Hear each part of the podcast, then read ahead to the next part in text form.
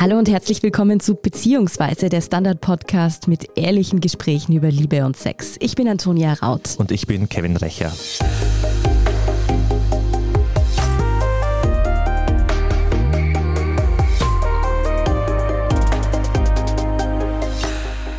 Erwähnt man den Begriff offene Beziehung, dann sind meist die ersten Stimmen, die darauf folgen, das kann ja nicht gut gehen oder haha, geiles Konzept, Zusammenleben, aber mit anderen Vögeln.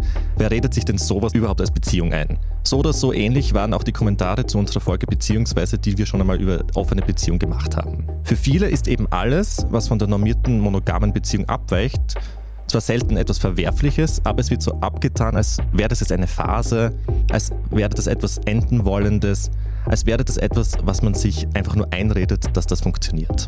Katja Lewina, unsere heutige Studiogästin, ist 37 und Autorin der Bücher Sie hat Bock und Bock, Männer und Sex. Sie lebt in Berlin, hat drei Kinder und führt mit ihrem Mann eine offene Ehe.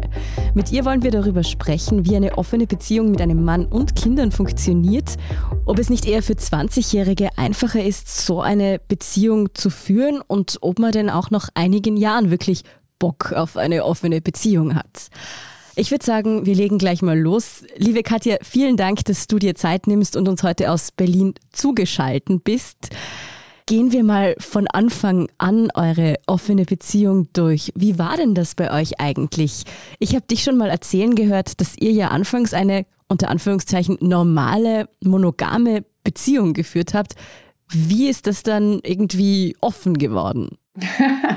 irgendwie offen geworden, trifft es schon ganz gut, weil das natürlich nicht mit einem Peng, mit einem Mal so offen war, sondern das war tatsächlich ein sehr, sehr langwieriger Prozess, der im Grunde seinen Anfang genommen hat in dem Moment, als rauskam, dass mein Mann eine Affäre hatte und wir lebten zu diesem Zeitpunkt so ein sehr, sehr klassisches Beziehungskonzept von, natürlich gab es eine Monogamievereinbarung. Ich glaube, die war eher unausgesprochen, aber so wie das in den meisten Beziehungen halt so ist, man kommt zusammen und denkt, alles klar, jetzt nur noch du und ich, Baby. Ich war mit den Kindern zu Hause, die waren noch relativ klein, mein Mann war arbeiten, also das war auch vom Rollenmodell sehr, sehr klassisch. Und er ist da offensichtlich einfach ausgebrochen, ohne mir etwas davon zu sagen. Und das hat natürlich im ersten Moment wahnsinnig viel aufgerüttelt bei uns, weil nicht klar war, ey, wie wollen wir eigentlich weiterleben? Du hast da offensichtlich Bedürfnisse, die nicht zusammengehen mit dem, wie wir das vorher gemacht haben, beziehungsweise es ging vor allen Dingen auch sehr, sehr viel darum, nicht nur diese Bedürfnisse zu kennen, sondern auch transparent machen zu können. Und ich glaube, das ist etwas, das es in sehr, sehr vielen Beziehungen gibt, dass man irgendwann sich nicht mehr über die eigenen Wünsche und Vorstellungen informiert, einfach weil man weiß, okay, das ist tabu, das funktioniert sowieso nicht. Und das meint jetzt nicht nur die Idee von Sex mit anderen haben zu wollen, aber auch so Sachen wie, ey, wie möchte ich eigentlich meinen Alltag gestalten? Wie viel Freiraum brauche ich eigentlich? Was möchte ich in meinem Leben noch erreichen? Und es verkommt zu so einer Art symbiotischem Brei ganz, ganz oft. So beobachte ich das in so langjährigen Beziehungen, wenn man eine Familie hat. Ja, es gibt keine Freiheit mehr. Und er hat sich diese Freiheit genommen. Und dann haben wir erst mal eine ganze Weile überlegt, ey, wie wollen wir eigentlich weitermachen? Haben uns sehr, sehr stark auf uns selber fokussiert. Da stand auch die offene Beziehung überhaupt gar nicht im Raum, aber es ging darum zu gucken, wer bist du eigentlich und wer bin ich und was haben wir eigentlich aufgehört, uns zu erzählen oder uns einzugestehen. Und in diesem Prozess irgendwann nach vielen Monaten, das war vielleicht ein halbes Jahr oder noch viel mehr, habe ich mich dann in einen anderen Mann verknallt und dann sagte mein Mann, ey, pass auf, Irgendwann sagte er das zumindest nicht sofort, aber nach einer gewissen Zeit meinte der, hey, ich habe es getan. Was kann ich dir eigentlich jetzt noch verbieten? Bitte enjoy, Baby. Und da hat es angefangen. Wenn man diese Geschichte jetzt hört, denken sich wahrscheinlich einige Hörerinnen und Hörer, wieso diese Beziehung zu retten und nicht zu beenden. Habt ihr das auch gedacht? Also für drei Sekunden habe ich vielleicht gedacht. Dieser Schuft, mit dem will ich nicht mehr zusammen sein. Aber da ging es eigentlich weniger um den Sex mit jemand anderem als um die Tatsache, dass der so viel gelogen hatte. Der hat es ja ein paar Monate lang gemacht und musste einen Wahnsinnsaufwand fahren, um damit es niemand mitbekommt. Das hat mich total beeinträchtigt in meinem Vertrauen zu ihm, dass er in der Lage ist, mich so konsequent über einen längeren Zeitraum anzulügen dass man mit jemand anderem schlafen möchte. Also ich bin doch auch ein erwachsener Mensch. Ich weiß doch, wie wir alle funktionieren. Das kann passieren, dass man das möchte, dass man da ein Begehren entwickelt. Trotzdem war mir total klar, ich liebe diesen Mann. Und das ist auch ein Mann, mit dem ich durch jede Scheiße durchkomme. Also das ist ein konfliktfähiger Mann. Mit dem kann ich reden. Ich glaube, das wäre etwas anderes gewesen, wenn er sich der Kommunikation verweigert hätte oder wenn er nicht gesagt hätte, ja, ich mache jetzt Schluss mit der Frau sofort und wir gucken, dass wir uns irgendwie auf die Kette kriegen. Das wären ganz, ganz andere Voraussetzungen gewesen. Und ich glaube, in solchen Momenten kommt es wirklich darauf an, wie der Part, der betrogen hat, sich verhält, ob es da noch eine Chance für die Beziehung geben kann oder nicht.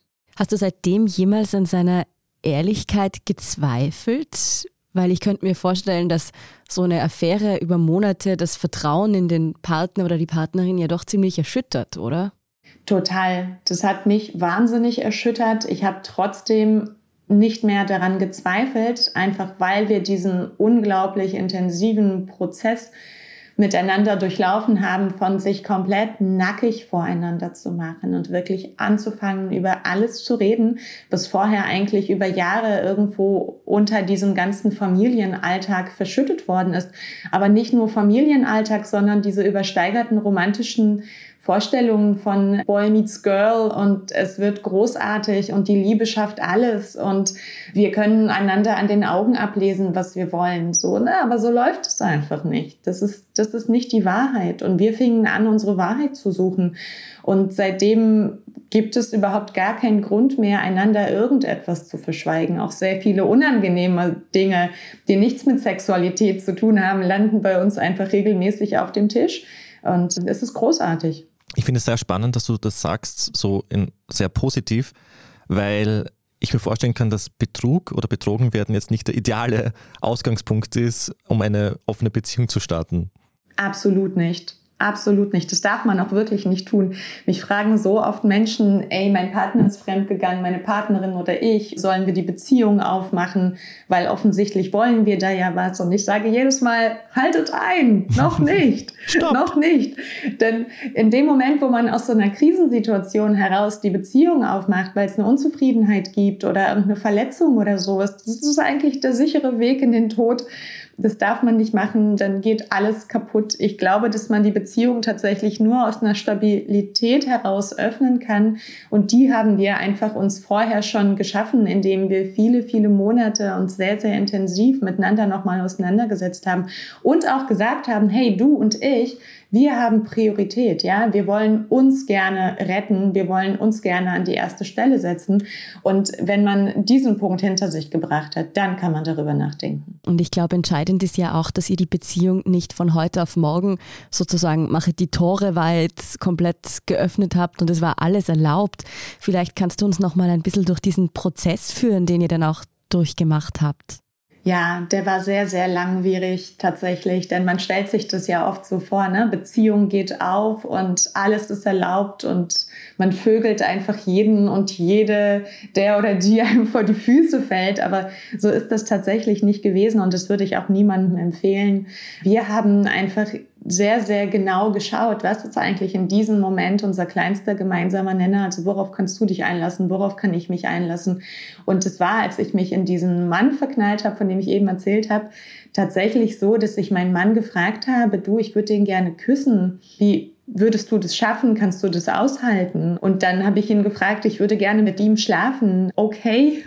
Und es hat auch ein bisschen gedauert, bis er sein Okay dazu geben konnte. Und so hatten wir uns wirklich durchgehangelt, irgendwie von Absprache zu Absprache und auch von Regel zu Regel. Und am Anfang gab es irre viele Regeln, sowas wie nicht irgendwo anders übernachten oder jemanden nicht zu oft treffen, damit es keine Parallelbeziehung wird.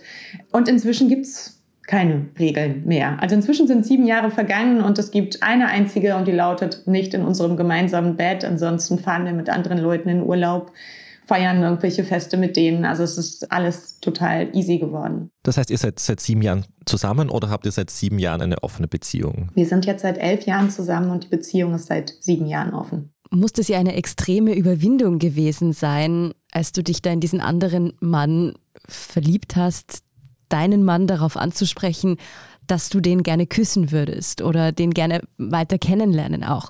Da hätte ich jetzt zwei Fragen, nämlich erstens, denkst du, du hättest überhaupt Gefühle für jemand anderen entwickelt, wenn es nicht vorher zu diesem Fremdgehen, zu dieser Krise zwischen euch gekommen wäre? Und hättest du dich das auch in der Beziehung offen auszusprechen getraut, wenn du nicht vorher selbst schon mal in dieser verletzlichen Position gewesen wärst? Also wir haben ja im Rahmen von vielen, vielen Gesprächen irgendwann festgestellt, ich hätte genauso gut diejenige sein können, die fremd geht wie mein Mann, wäre ich in seiner Position gewesen.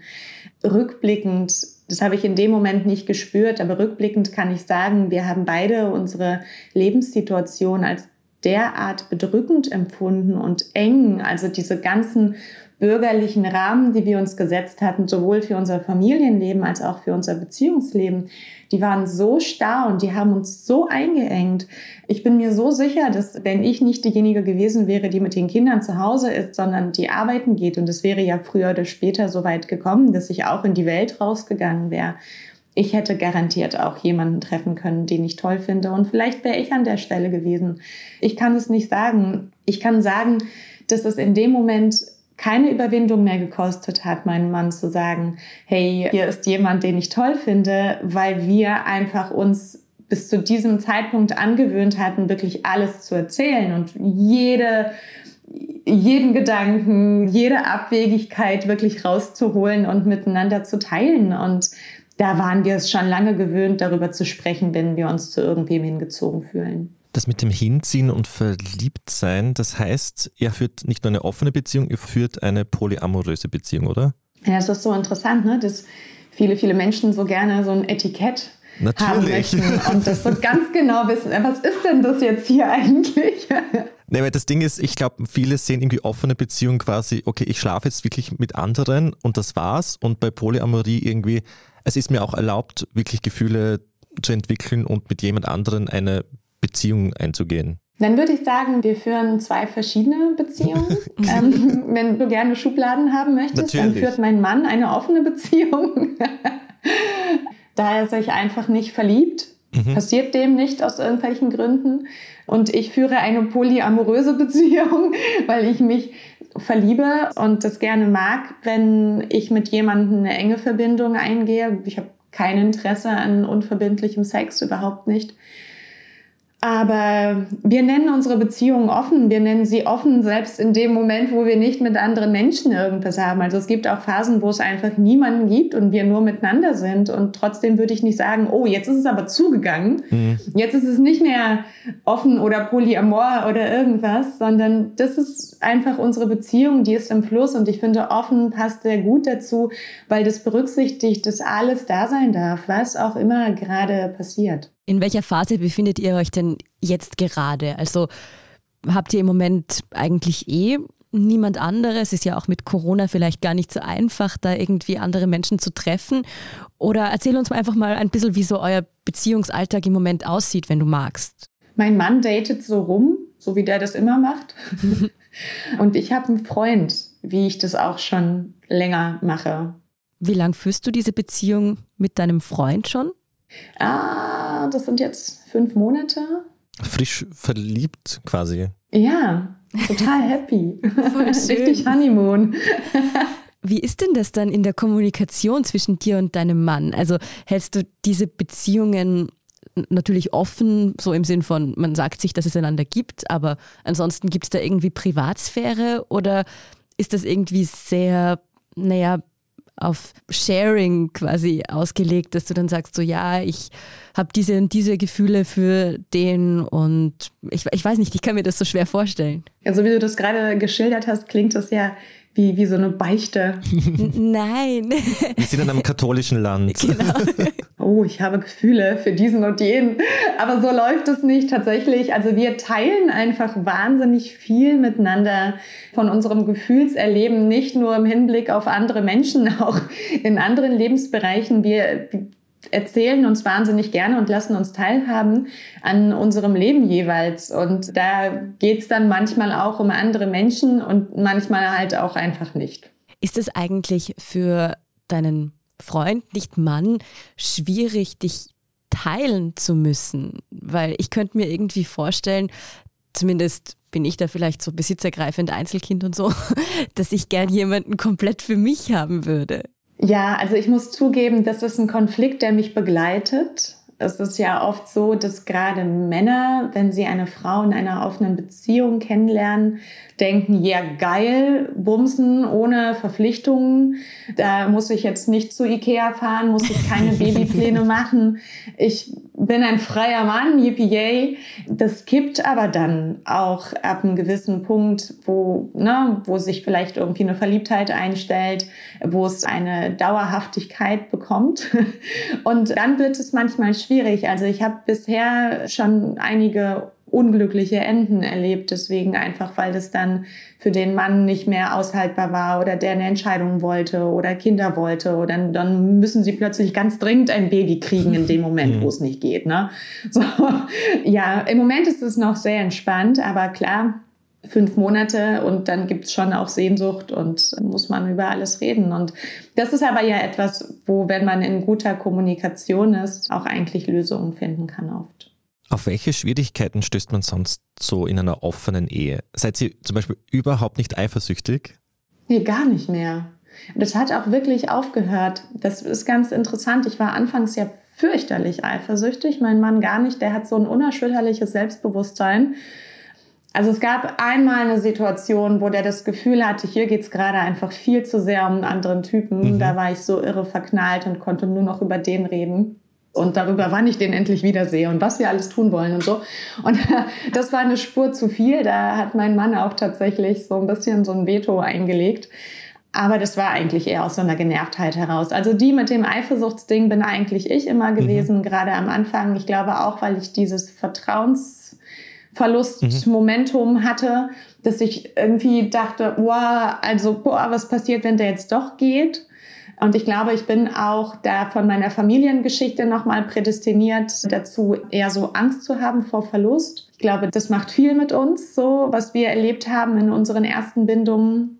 Und ich habe aber später über die Zeit einfach lernen können, dass das nichts mit unserer Beziehung macht, dass mein Mann immer wieder zu mir zurückkommt, dass ich priorisiert werde. Und ich glaube, in diesem Lernen hat es total viel Heilung bei mir mhm. gemacht. Ich habe eine ganz praktische Frage. Wie bringt ihr das zeitlich unter? Ich meine, ihr habt drei Kinder, beide Jobs, du veröffentlichst auch noch Bücher und du führst eine Ehe und eine Beziehung.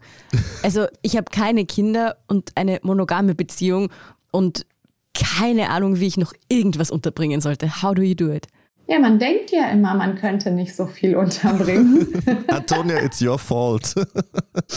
Nein, also tatsächlich, natürlich bringt man irgendwo Opfer. Immer Opfer müssen gebracht werden für das, was du willst. Und weiß ich nicht, ich könnte jetzt nicht dreimal die Woche zum Sport gehen oder so, würde ich halt nicht schaffen. Und ich gehe auch nicht zur Maniküre und vielleicht sieht es manchmal scheiße aus in der Wohnung. Ich weiß es nicht. Also das ist ja immer eine Frage von Prioritäten.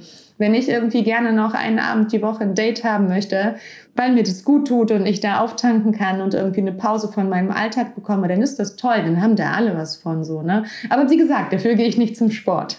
Klingt nach einem verschmerzbaren Opfer. Ich finde, auf Sport kann ich auch verzichten.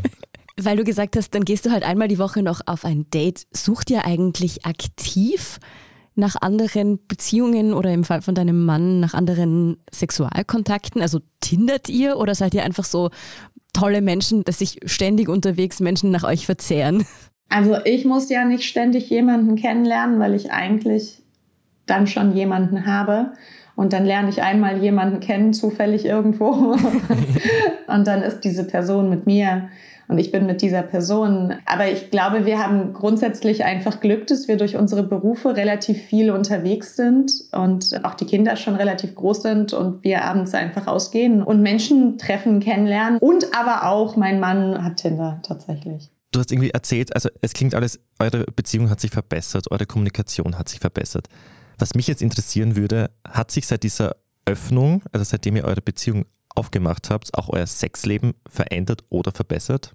Das hat sich vor allen Dingen am Anfang krass verbessert. Also das hatte einen wahnsinnigen Einfluss auf uns gehabt. Wir hatten immer schon total guten Sex und ich hatte auch immer so, ich wusste halt so, boah, das ist halt irgendwie der Mann, mit dem habe ich den mhm. Sex meines Lebens. Und dann hat sich aber nochmal irgendwie so eine weitere Dimension aufgetan in dem Moment, wo wir anfingen, andere Menschen zu treffen weil ich glaube, das war nochmal so ein Konkurrenzding. Also so, ah, du schläfst mit anderen Leuten, yes, dann machen wir es jetzt auch nochmal. Also das macht ja auch attraktiv. Wenn du für andere Menschen attraktiv bist und dann mit irgendwie so einem Strahlen nach Hause kommst, dann macht das schon Bock aufeinander, auf jeden Fall.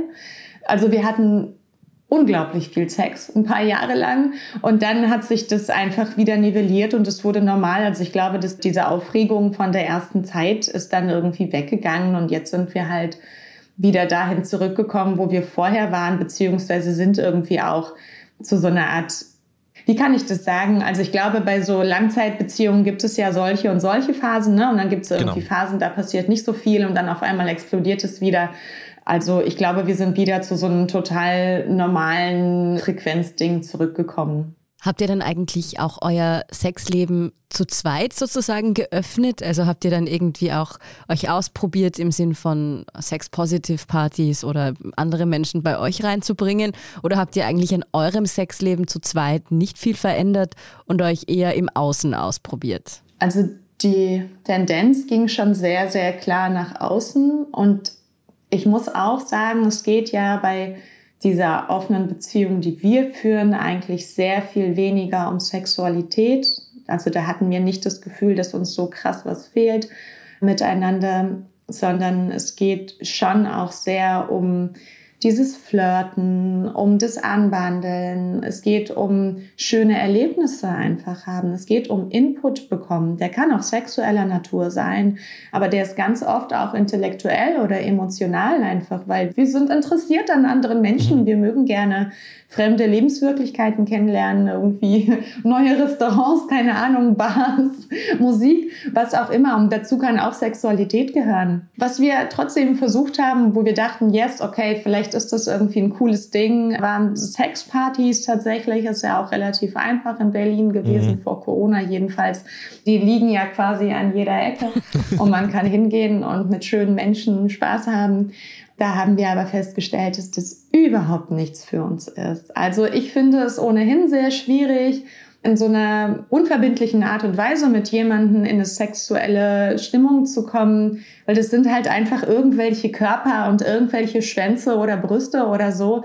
Und ich weiß gar nichts über dich und es macht mich nicht so besonders an tatsächlich.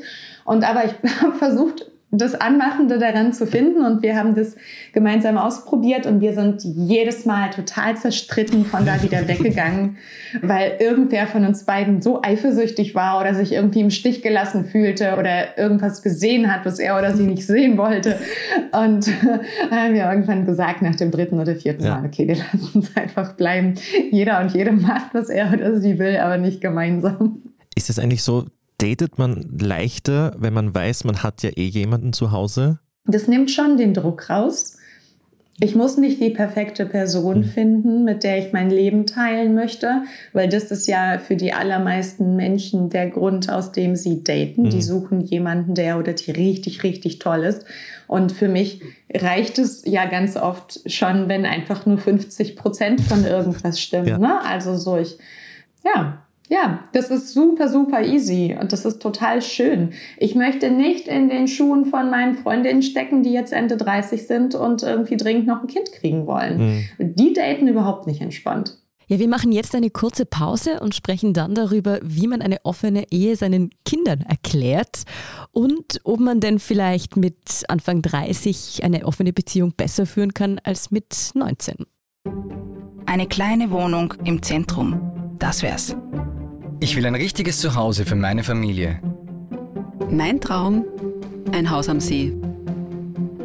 Was auch immer Sie suchen, Sie finden es am besten im Standard. Jetzt Immosuche starten auf Immobilien der Standard.at. Wir sind zurück mit Beziehungsweise und das Erste, was ich mich gefragt habe, als ich von deinem Beziehungsmodell gehört habe, war, wie erklärt man eine offene Ehe seinen Kindern? Ja, das wusste ich auch sehr lange Zeit nicht. Gibt es da keine Kinderbücher dazu, wie man das erklärt? Mama und Papa sind jetzt Polyamor. oh wei, oh wei. Ganz, ganz gefährliches Terrain. Ganz gefährliches Terrain. Also offene Beziehung und Kinder ruft ja sofort ganz, ganz viele, wie kann ich sagen, ängstliche, konservative, mhm. verbissene Stimmen auf den Plan, die sofort denken, ihr Leben Sodom und Gomorra und die Kinder kriegen irgendwelche Perversitäten mit und sind für ihr Leben lang irgendwie traumatisiert. Wir haben eigentlich anfangs darauf geachtet, unsere Kinder da komplett rauszuhalten, sie das nicht mitkriegen zu lassen, weil wir auch dachten, na Mensch, ist halt unsere Sache. Ne? Wir sagen denen ja auch nicht, was wir zusammen im Schlafzimmer machen. Warum müssen wir denen sagen, was wir mit anderen tun? Dass irgendwer von uns beiden ausgeht oder auch beruflich unterwegs ist oder so, kennen die, ähm, dann müssen die das ja gar nicht so unbedingt mitkriegen. Das ist natürlich schwieriger geworden, als die älter geworden sind. Da haben die schon angefangen, Fragen zu stellen, von wohin gehst du, wen triffst du, was machst du. Und meine älteste Tochter, ich glaube, sie war damals acht oder neun, hat mich am Telefon einmal gehört, wie ich so unvorsichtigerweise einer Freundin erzählt habe, dass ich verliebt bin in jemanden, ich weiß schon gar nicht mehr in wen, es war definitiv schon ein anderer Mann. Und sie war so, oh, Mama, du bist verliebt, trennt ihr euch jetzt, ist unser Leben jetzt zu Ende, was wird passieren? Und das ist eine total reale Angst natürlich, die sie in diesem Moment hatte, weil das ist das, was unsere Kinder von überall mitbekommen. Mama oder Papa hat jemand Neues getroffen, also bei irgendwie Freunden oder im Kindergarten irgendwer, ne, im Umfeld. Die haben jemanden kennengelernt und dann bricht die Familie auseinander. Dann ist es vorbei. Und das ist super beängstigend. Und wir haben lange gebraucht, viele, viele Gespräche, um genau diese Ängste auszuräumen und klar zu machen, hey, wir sind super safe, weil uns bringt nicht mal auseinander, wenn wir irgendwie ein neues, tolles kennenlernen. Mhm. Wir können das alles haben, bitte sehr. Habt ihr aber Sorgen oder Bedenken, ob das vielleicht irgendwie sich mal auf die Art und Weise auswirken könnte, wie eure Kinderbeziehungen führen? Ich denke mir zum Beispiel so, Kinder machen ja immer gern alles anders als die Eltern, oder? Könntest du dir vorstellen, dass deine Kinder irgendwann mal ultra monogam sind, weil sie und super konservativ, weil sie sagen, oh Gott, meine Eltern haben ständig über ihre Gefühle gesprochen und waren so ehrlich miteinander. Ich will einfach nur eine langweilige Beziehung führen, unter Anführungszeichen, und ganz bürgerlich werden? Ey, also wenn sie das glücklich macht, bin ich voll dabei. Ich kann ja nicht mal sagen, ob ich selber für den Rest meines Lebens in einer offenen Beziehung leben möchte möchte. Vielleicht verändert sich das irgendwann auch und ich sage, ey, alles viel zu anstrengend, ich habe da keinen Nerv für oder was auch immer oder ich treffe jemanden, mit dem ich das nur so haben will. Weiß ich nicht. Wird, sich, wird die Zeit zeigen. Und was unsere Kinder angeht, glaube ich, lernen die unglaublich viel über Beziehungen. Die lernen eine gute Streitkultur, die lernen eine gute Kommunikationskultur, die wissen, dass irgendwie es nichts gibt, was jemals verschwiegen werden wird.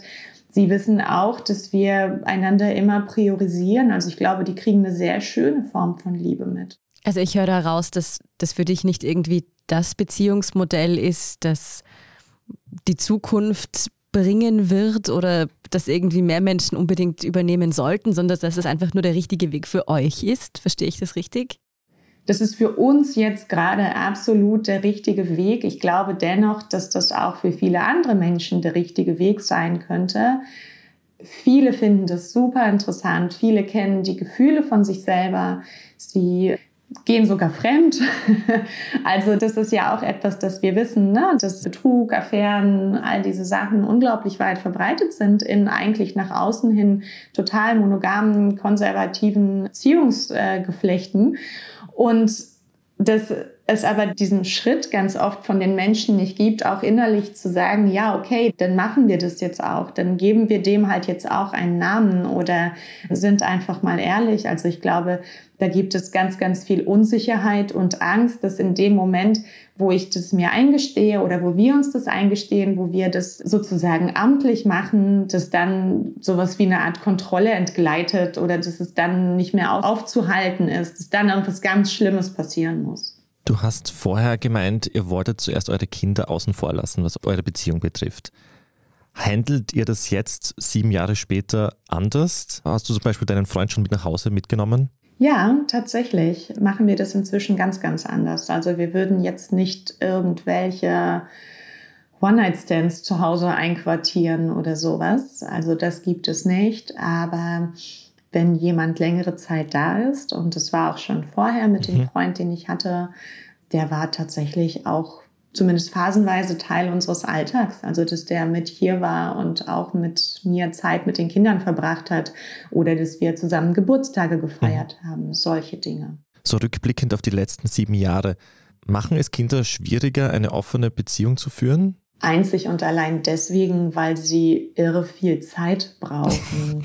Also, ne, du bist ja nicht so frei. Also gerade wenn sie so klein sind und man hat keine Großeltern in der Nähe oder so. Das ist ein unglaublicher logistischer Aufwand, den man da betreiben muss, um abends einmal rauszukommen. so. Aber das ist jetzt, wo sie älter geworden sind, schon sehr, sehr viel einfacher. Und ich glaube, das ist wirklich das Einzige, was es schwieriger macht. Ich habe ja in meinem Umfeld auch schon viele offene Beziehungen miterlebt. Das sind aber vorwiegend Anfang, Mitte 20-Jährige. Und da muss ich sagen, dass sehr viele auch gescheitert sind nach kürzerer oder längerer Zeit. Und mir kam vor, das ist jetzt aber eine total unprofessionell subjektive Einschätzung, dass es häufig damit zu tun hatte, dass die Menschen sich unterschiedliche Dinge erwartet haben oder einfach auch noch, naja, ich sag mal, sich selbst vielleicht noch nicht so gut kannten in Beziehungen. Wie kommt dir das vor? Denkst du, dass man unter Umständen, wenn man schon ein bisschen mehr Beziehungen hinter sich hat oder einfach schon ein, etwas mehr im Leben steht, wie es bei dir und deinem Mann ja der Fall war, vielleicht besser eine offene Beziehung starten kann, als wenn man gerade erst in den ganzen Pool der romantischen Beziehungen reinspringt, sozusagen? also zuerst muss ich sagen, auch viele offene Beziehungen von älteren Menschen scheitern, in meinem Alter oder darüber hinaus. Die wenigsten halten ja tatsächlich über einige Jahre das aus. Äh, wahrscheinlich scheitern genauso viele offene Beziehungen wie nicht offene Beziehungen. Auch in den Zwanzigern, mein Gott, wie schnell gehen wir da Beziehungen ein und verlassen sie wieder. Ganz egal, wie wir das mit der Sexualität mit anderen Menschen handhaben. Also ich glaube, es gibt einen Unterschied zwischen, wir haben eine gemeinsame Beziehungshistorie und wir stehen auf einem festen Fundament miteinander, du und ich. Und dann machen wir quasi als i-Tüpfelchen für unser gemeinsames Glück noch die Beziehung auf, dass das die optimale Voraussetzung dafür ist, dass das gut läuft. Und wenn du mit Anfang 20 zusammenkommst und denkst, yeah, okay, wir lassen uns irgendwie noch Freiräume und bumsen so ein bisschen rum, dann hast du eigentlich nicht diese Basis, du hast nicht das, woran du dich festhalten kannst, dann bist du schwuppdiwupp in irgendwie ein anderes verliebt oder hörst irgendwie auf, dich an Absprachen zu halten. Möglicherweise triffst du nicht mal irgendwelche Absprachen, weil wir sind ja eh alle super easy, Großstadt cool keine Verantwortung, kein Commitment. So, das wird nicht lange gut gehen, natürlich, aber das kann den Leuten auch noch in den 40ern passieren. Antonia hat einen guten Punkt angesprochen, weil ich habe in der Einleitung schon erwähnt, wir hatten schon mal einen Gast hier, der hat über ihre Triade gesprochen. Und bei uns, wir haben ein Forum beim Standard, da werden ganz viele Kommentare von Leserinnen und Lesern gepostet und da war hauptsächlich irgendwie der Hauptton irgendwie, sowas kann ja nicht funktionieren, sie sind auch viel zu jung, etc. etc. Was entgegnest du jetzt zum Beispiel Kritikern, wenn du über deine offene Beziehung redest, wenn sie sagen, das kann nicht funktionieren? Es funktioniert ja. also ich bin der lebende Beweis dafür, dass es funktioniert. Hallo.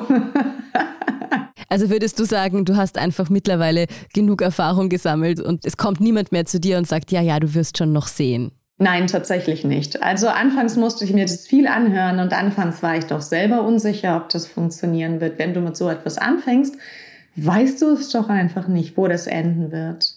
Aber letzten Endes weißt du nie, wenn du eine Beziehung eingehst oder wenn du sie öffnest oder was auch immer, wenn du irgendeine Entscheidung triffst, selbst wenn du heiratest, du weißt doch nicht, ob es funktionieren wird. Woran willst du dich orientieren? Und Dazu muss ich auch sagen, damals, als wir damit angefangen haben, war das ein total exotisches Thema. Das gab es einfach nicht. Also es fing danach erst eigentlich an, dass das äh, medial irgendwie verarbeitet wurde, dass da viel drüber geschrieben wurde, auch von mir. Aber da gab es plötzlich so ein öffentliches Interesse und auch eine Akzeptanz, die damit einhergegangen ist. Also das ist ein riesen Unterschied, wie als ich vor sieben Jahren darüber geredet habe mit mhm. irgendwem und alle guckten mich an, als ob ich wirklich in die Klapse müsste, zu jetzt, wenn ich sage, ich lebe in einer offenen Beziehung, dann sagt meine Schwägerin, oh, okay, alles klar, ja, puh, wenn ihr wollt. Hast du da in den letzten Jahren, wie du darüber gesprochen hast, irgendwie gemerkt, von wem da mehr Zuspruch kommt? Von Männern, von Frauen? Weil ich, manchmal kann ich mir vorstellen, dass vielleicht die eine Seite das super findet, weil sie denken, geil, sie können mit ganz vielen herumvögeln und die anderen sind da super konservativ. Gibt es da irgendwie Geschlechterunterschiede zum Beispiel? Einen ganz großen Geschlechterunterschied merke ich beim Dating tatsächlich. Also wenn ich sage, ich bin in einer offenen Beziehung, dann ist es wirklich top für alle Männer. Mhm. Also ich habe noch nie erlebt, dass irgendwer sagte, ah, offene Beziehung, nee, lieber nicht. Sondern es ist wirklich wie so eine Einladung, eigentlich schon zu viel Einladung. Mhm. Das bedeutet ja selbst in einem Kontext außerhalb von Dating oder etwas Sexuellem für Männer ganz oft eine automatische Verfügbarkeit. Ja ach, die ist in einer offenen Beziehung, na, dann will die ja auf jeden Fall mit mir auch Sex haben. Also das ist immer sofort klar bei allen. So, und wenn aber mein Mann rausgeht und Frauen kennenlernt, irgendwie, weiß ich nicht, abends jetzt klassische Kennenlernsituation, er hat einen Flirt und es läuft super cool und sie ist interessiert, er ist interessiert und irgendwann sagt er, er ist in einer offenen Beziehung, sind einfach neun von zehn Frauen raus. Weil Frauen doch dazu tendieren, irgendwie auch in einem Flirt, naja, wenigstens die Möglichkeit, ja, einer verbindlichen Beziehung dann zu bekommen. Selbst wenn sie sagen, okay, das irgendwie, ach, ich bin auch für Casual Sex und so offen, aber dann halt lieber nicht mit einem Typ in einer offenen Beziehung. Also einen unglücklichen Typ in einer monogamen Beziehung, ja, mit, na, dann ist man die Geliebte und dann vielleicht mhm. trennt er sich irgendwie auch. Aber in der offenen Beziehung, mein Mann würde sich ja nicht trennen wegen ihr. Und damit ist er irgendwie raus. Weil du diese Verfügbarkeit angesprochen hast, hast du da auch negative Erfahrungen gemacht, teilweise beim Dating? Nee, beim Dating gar nicht, aber generell in meinem in der Öffentlichkeit stehen. Also das ist natürlich sehr unangenehm, dass es da viele Nachrichten gibt, die ich einfach nicht gerne bekommen möchte. Fühlst du dich manchmal auf deine offene Ehe reduziert. Ich könnte mir vorstellen, dass das ja irgendwie auch lästig sein kann, wenn man auf eine Party kommt. Ich meine, du sprichst in deinem beruflichen Kontext viel darüber. Das scheint dir auch Spaß zu machen, ist ja auch super cool. Da haben total viele Menschen einen Mehrwert davon.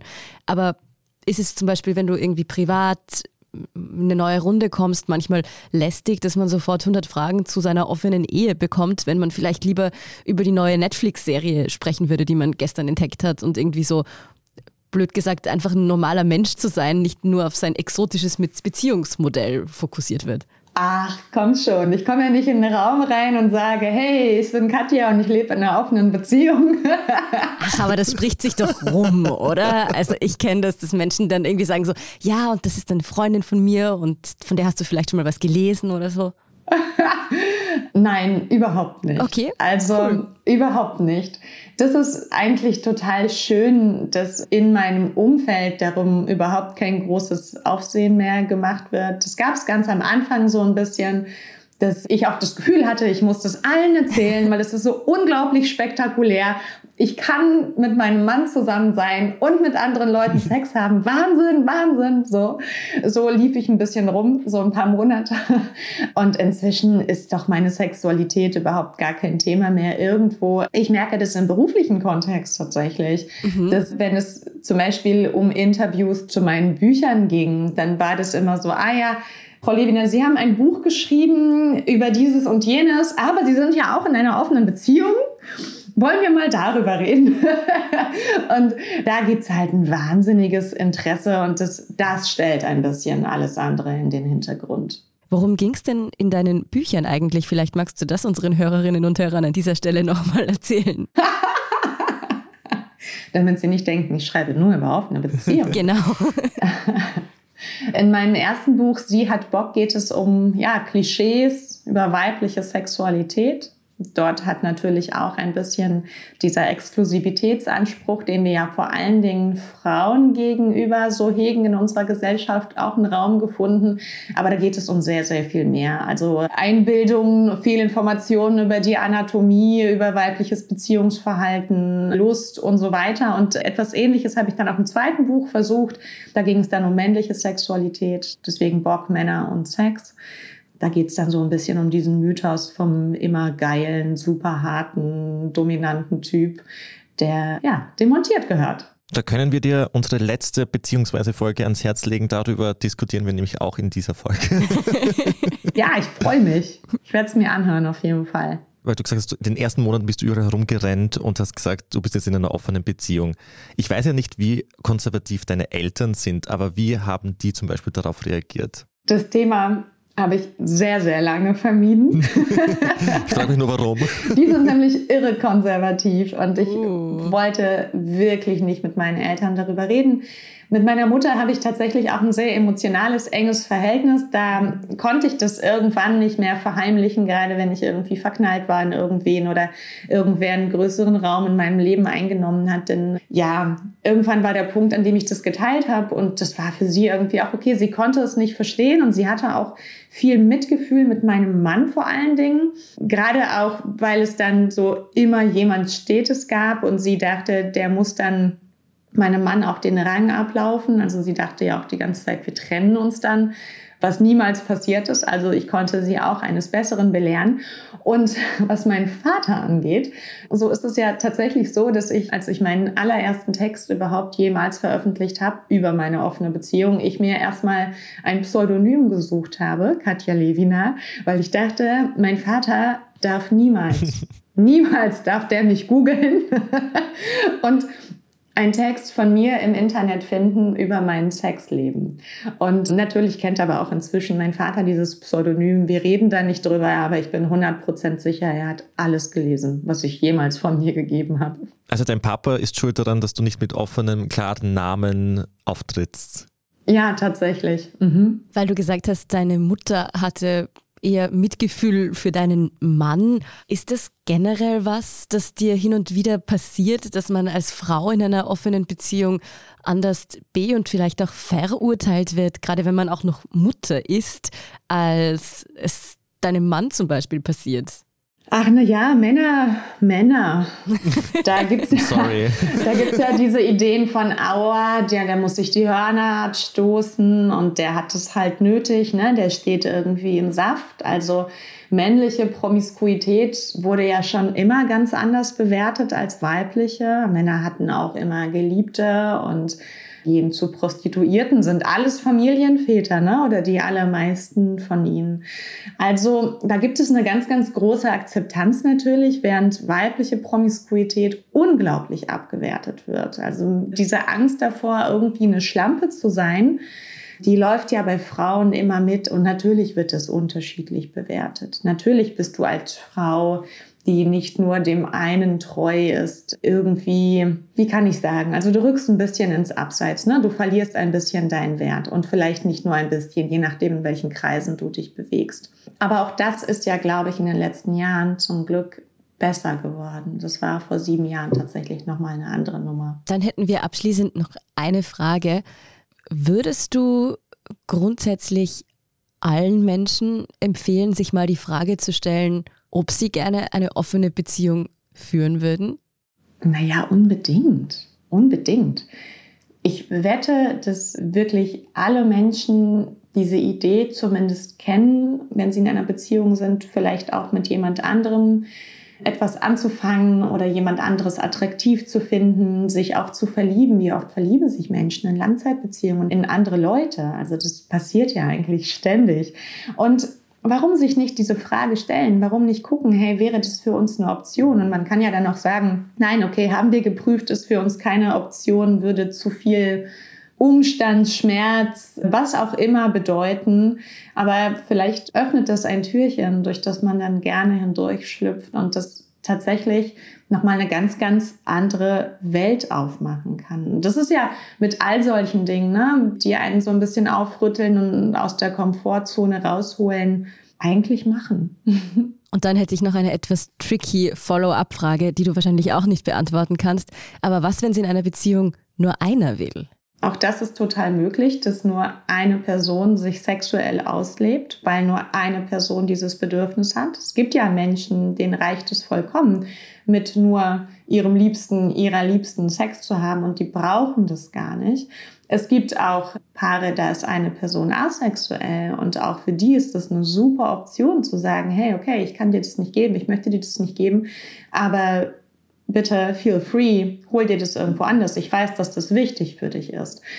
Es kommt einfach total darauf an, was ich als dieser Part der das nicht möchte, bereit bin zu opfern, ist das falsche Wort. Wie viel ich bereit bin, dir entgegenzukommen. Und es kann sein, dass ich überhaupt nicht bereit bin, dir entgegenzukommen, dass ich sagen muss, ey, dann müssen wir uns leider trennen, weil wenn dir das so wichtig ist und ich kann das überhaupt nicht, dann ist das keine Option. Also das funktioniert nur einvernehmlich. Und dann ist es egal, ob jetzt nur einer oder eine rausgeht oder beide. Das kommt wirklich auf diese individuelle Abmachung an. Für Paare, die jetzt ihre Beziehung öffnen möchten, hast du da Tipps oder irgendwie Sachen, auf die man achten sollte in diesem Prozess? Es gibt zwei Dinge, die sind essentiell, der Rest ist verhandelbar. Aber das erste ist Einvernehmlichkeit. Also es muss wirklich zu jeder Zeit sichergestellt sein, dass beide Personen genau das jetzt hier machen wollen und dass niemandes Grenze verletzt wird, dass niemand sich mitziehen lässt und zu irgendwas Ja sagt, was ähm, eigentlich gar nicht gewollt war. Und es wird trotzdem immer wieder passieren, dass Grenzen verletzt werden, dass man hinterher merkt. Also das ist ja auch oft so. Ne? Ich denke, das ist super cool und okay für mich, wenn du jetzt losgehst und mit dieser Person schläfst oder was auch immer machst. Und hinterher merke ich, oh nein, shit, das war eigentlich viel, viel zu viel und ich halte das nicht aus. Und dann wieder zusammen einen Schritt zurückzugehen und zu gucken, was kannst du denn eigentlich aushalten? Solche Dinge. Also es muss eine ständige Kommunikation darüber da sein, was ist eigentlich gerade in Ordnung für uns beide. Das zweite ist Transparenz und das bedeutet nicht, dass man sich ständig alles ganz genau erzählen muss, was da passiert ist. Das kann es aber bedeuten. Also wenn eine Person das Bedürfnis hat, jederzeit Anteil nehmen zu können und wissen zu dürfen, dann muss diese Person das bekommen, weil dann braucht die das für ihren Vertrauensaufbau sozusagen. Das kann aber auch heißen, okay, wir einigen uns darauf, uns gar nichts zu sagen und es ist super cool für uns beide. Aber dann ist diese Transparenz an anderer Stelle da, nämlich, dass ich jederzeit nachfragen darf, dass ich wissen darf, ne, dass du nichts an mir vorbei machst und dass du dich an die Regeln hältst, die wir zusammen aufgestellt haben. Wow, ich glaube, ich habe ganz, ganz vieles erst jetzt verstanden, was ich irgendwie bisher so an offenen Beziehungen, auch so an Vorannahmen hatte, sage ich mal. Vielen Dank, Katja, für diese Offenheit heute mit uns. Vielen lieben Dank. Ich finde es auch schön, ein Gespräch zu führen mit jemandem, der schon so lange eine offene Beziehung führt und nicht erst seit kurzem. Das gibt einfach ganz neue Einblicke in das Thema. Das finde ich super spannend. Danke dir. Großartig. Danke euch. Ja, das war's schon wieder mit Beziehungsweise. Vielen Dank auch Ihnen, liebe Hörerinnen und Hörer, fürs Dabeisein. Wir freuen uns, wenn ihr euch auch die nächsten Folgen anhört. Abonniert uns am besten bei Apple Podcasts oder Spotify. Und wenn euch unser Podcast gefällt, gebt uns gerne eine 5-Sterne-Bewertung. Bis zum nächsten Mal. Bussi Baba.